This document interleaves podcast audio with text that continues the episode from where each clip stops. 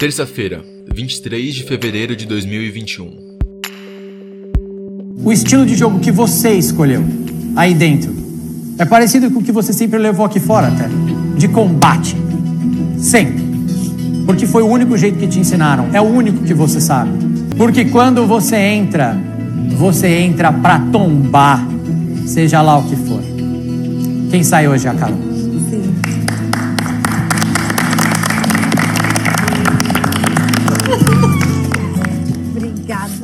99,17% dos votos. A maior rejeição da história do reality. A Carol Conká, a grande vilã do BBB 21, era eliminada da casa. A Globo registrava a maior audiência do programa em 10 anos. E a maior razão para aquelas milhões de pessoas estarem assistindo ao Big Brother não era saber se a Carol ia ou não sair no paredão. Até porque isso já estava óbvio. A curiosidade mesmo era saber qual seria a reação da rapper ao descobrir que em poucas semanas ela havia se tornado uma das pessoas mais detestadas do Brasil. Mas na hora H. Pronto, a gente está esperando a Caroline, ela vem para cá e no próximo bloco a gente vai conversar, como sempre, com carinho e com respeito, com a eliminada desta semana. Big Brother Brasil, volta já, Carol com K aqui no estúdio daqui a pouquinho. Podia ser só mais uma deixa pro intervalo comercial caríssimo, deixou o público com uma pulga atrás da orelha depois disso. Estamos de volta, senhoras e senhores. Carol com K, agora no estúdio do Big Brother Brasil. Bem-vinda de volta à vida real. Carol, eu sempre pergunto o que, que a pessoa acha que aconteceu. Eu tenho certeza que você sabe o que aconteceu. Sim. Eu me perdi dentro de mim e me senti muito frustrada. Eu nunca imaginei que eu fosse dar uma surtada. Assim. Hoje você você entrou para a história do programa hoje. Você sai com o maior índice de votação uhum. de todos os tempos. Uhum. 99,17% dos Eu votos. imaginei. Eu vi que você sabia, vi que você estava falando lá. Eu percebi que eu tenho um grande problema com a animosidade. Eu já sabia disso, mas não sabia que era tão forte assim. Eu descobri isso na casa. Então eu cheguei a praguejar pela casa dizendo que se eu saísse eu ia direto para uma terapia. E os comentaristas de BBB da internet não perderam tempo. Nossa, senti zero verdade no discurso dela porque foi claramente ensaiada pela assessoria no intervalo. Essa assessoria aí que preparou a Caroline pro vivo merece receber em peso de ouro, hein? Isso daí é marketing para melhorar o estrago. A verdadeira mesma é aquela que tava lá dentro. Em nota à coluna do jornalista Maurício Sticer no UOL, a Globo negou qualquer tipo de orientação para Carol antes dela conversar com Thiago Leifert. Mas nos dias seguintes e nas diversas matérias, entrevistas e entradas ao vivo que a cantora fez ao longo da programação, ficou claro que a emissora estava preocupada sim com a imagem da Carol. E no semblante resignado, nas falas ponderadas e nos incontáveis pedidos de desculpa, outra pergunta de muitos telespectadores começava a ser respondida. Como a Carol Conká ia sair daquela crise de reputação em que ela se meteu sem no fundo nem saber.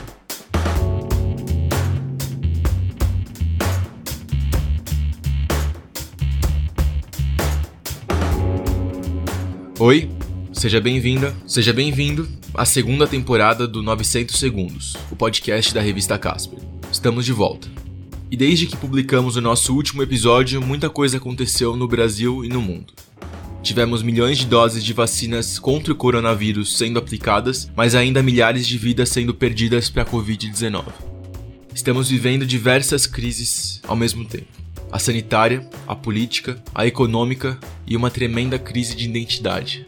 No meio desse caos, o Brasil de certa forma se uniu para testemunhar a queda de uma de suas sisters em rede nacional, que saiu daquela casa e voltou aqui para essa realidade distópica que vivemos todos os dias uma cantora sem shows, de contratos rasgados e uma reputação abalada. Hoje vamos falar sobre Carol Conká, Brasil e crises.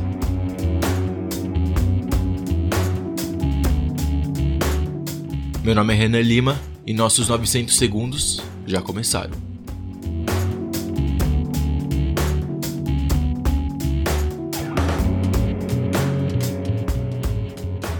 A crise só vai se propagar quando ela chega na sociedade, quando a opinião pública conhece aquilo. Senão, a gente tem um problema, a gente não tem uma crise. Então, Quem fala é a professora Tânia Teixeira, dos cursos de Relações Públicas e Jornalismo da Casper.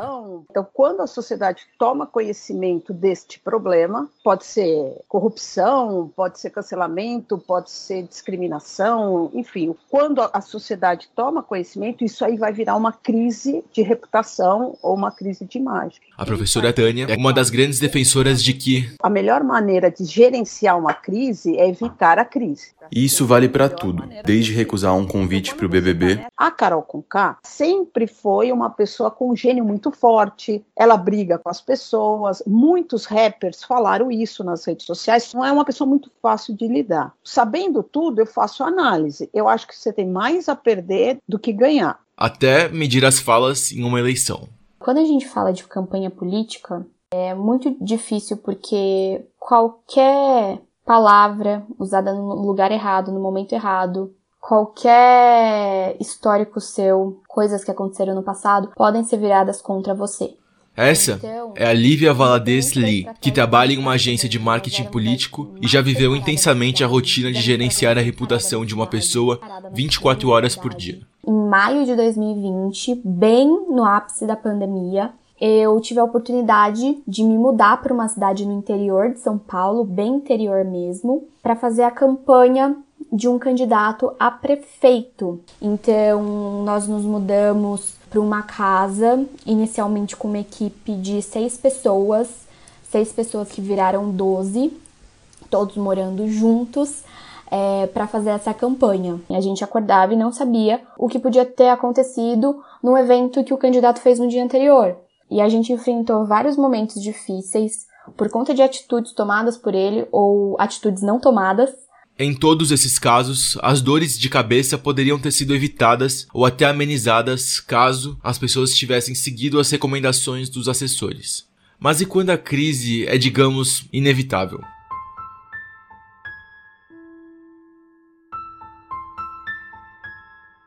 Tipo um vírus que já se espalhou pelo planeta e tá fazendo o mundo todo parar.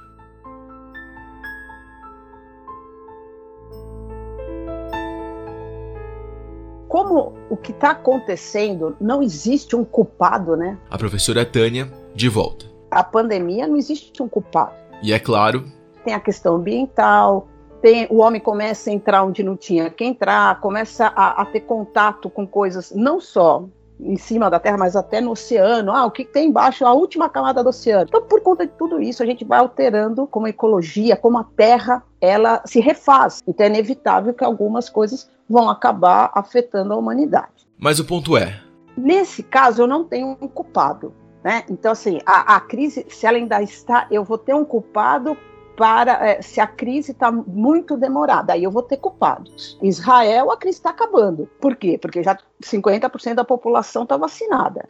E aí, antes da vacina, antes de ter um planejamento, aonde a gente tinha que atacar? Como gerenciar essa crise? Através de eu tenho que elevar o que eu tenho de positivo, e aí eu só tenho de positivo a esperança. O que é esperança? Solidariedade, compaixão, comunhão, porque se eu sei que todos estão vivendo estão sofrendo, que eu estou, a, a, minha dor acaba amenizando. Mas então, Tânia, do aspecto do gerenciamento de crise, o maior problema do Brasil hoje é que a gente, enquanto nação, enquanto governo, passando e transmitindo essa mensagem para a gente, é a falta de esperança Sim, é um governo que nunca deu esperança. A única esperança que ele deu foi na época das eleições, falava, eu vou acabar com a corrupção e com a violência. E eu ainda acredito que muitas pessoas o defendem porque não vê luz no fim do túnel. Eu acredito nisso, que muitas pessoas devem falar assim, cara, mas se ele não for, é, se ele falou que ia arrumar, né? Então, mas se não for ele, quem vai ser?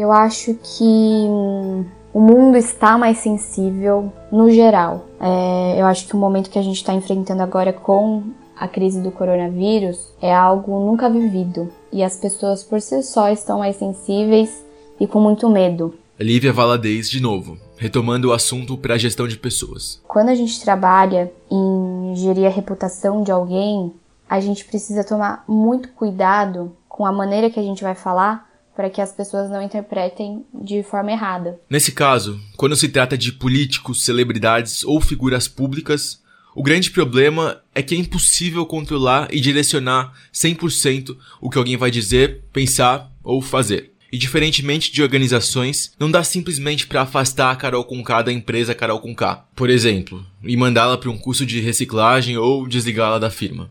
Afinal, ainda somos seres humanos com as nossas próprias questões.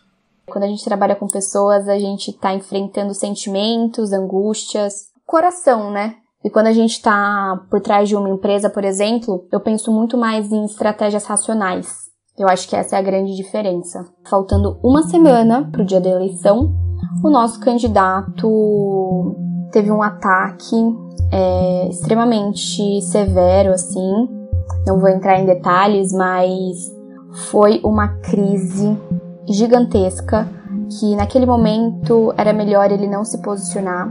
E ele quis se posicionar e se posicionou de uma forma totalmente não pensada.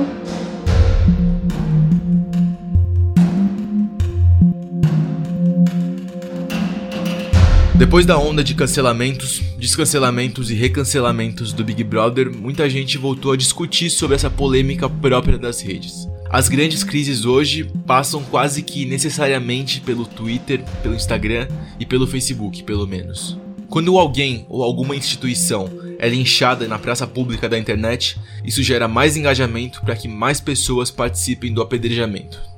Por isso, gente que influencia os influenciadores tem discutido bastante o assunto e vem fazendo alertas não só para os seus clientes, mas também para o público em geral. Um deles é o empresário Pedro Tourinho, que gerencia a carreira de artistas como Anitta e Regina Casé. Em uma live no Instagram, ele explica como se resolve uma grande crise e o problema de pôr fim a uma questão simplesmente acabando com tudo. Dá pra gente medir quanto tempo dura uma crise, qual o tamanho dela? A maioria das crises é sangue frio, espera baixar e não vai mudar a sua vida. Mas como é que a gente avalia isso? Acontece uma crise no Twitter, monitora-se o Twitter e entende como se resolve aquilo ali no Twitter. Foi para o Instagram, foi para os stories, vai passar mais rápido foi para o feed com marcação. Já começa a ter os comentários, você tem que monitorar aqueles comentários em cima dos posts que estão nos feeds falando aquele assunto. E eventualmente até você sair, suspender sua conta por um tempo. Porque a sua presença na rede enquanto a crise está acontecendo, por si só, já conecta a sua base de seguidores com quem está falando do problema. Não resolver o Twitter, não resolver o Instagram, foi para um portal de notícias. Aí o problema já é um pouco mais sério, mas a interlocução também é mais fácil. Eu acho que, acima de tudo, a gente tem que entender que a internet não é como ar, não é um recurso que vem de uma forma que você não sente, embora ela até queira fazer as plataformas que sejam uma coisa mais suave, mas a internet é um mecanismo muito sofisticado que trabalha com engajamento, com monetização de engajamento. Ou seja, as plataformas elas são desenhadas e elas são construídas para estimular que o engajamento aconteça independente de qual seja o assunto. A gente não pode navegar na rede como se fosse um confessionário, como se fosse a mesa dos amigos em casa, ou num bar que você está bebendo e fala uma besteira. Pelo contrário, porque quando você fala qualquer coisa, aquele texto é indexado num, num, numa, numa palavra-chave que vai cair numa rede, de uma corrente de algoritmos que pode colocar aquela sua frase como um dos assuntos mais falados no Brasil. É importante a gente saber onde está pisando, como esse mecanismo funciona, para poder estar preparado para as consequências. A convivência numa, numa sociedade pressupõe o diferente. Pressupõe você esbarrar numa coisa que te faz, causa um estranhamento. Pressupõe você chegar a consenso. Quando você vai para rede social, em algum ponto, o algoritmo falou: gente, não existe isso. Você vai ler só o que você quer. E o mundo não é assim. Então as pessoas ficaram mais intolerantes com o diferente porque foram cada vez menos expostas a ele. Mas eu acredito muito na sofisticação tecnológica, assim. Hum, é, você acha que própria, muito... as próprias plataformas vão encontrar ali algum. Alguma eu era reticente isso, a né, essa gente? utopia da singularidade, eu era meio reticente a isso. Mas eu acho que é o único jeito hoje em dia, sabia? Eu acho que é acreditar que as máquinas vão conseguir fazer esse trabalho pra gente, porque elas que criaram, enfim, de alguma forma estão parte do problema, elas vão ser parte da solução.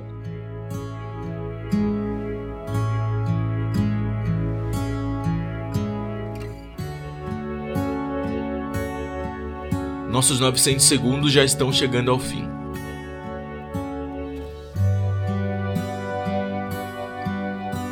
Esse podcast é uma produção do núcleo editorial da Faculdade Casper Libero.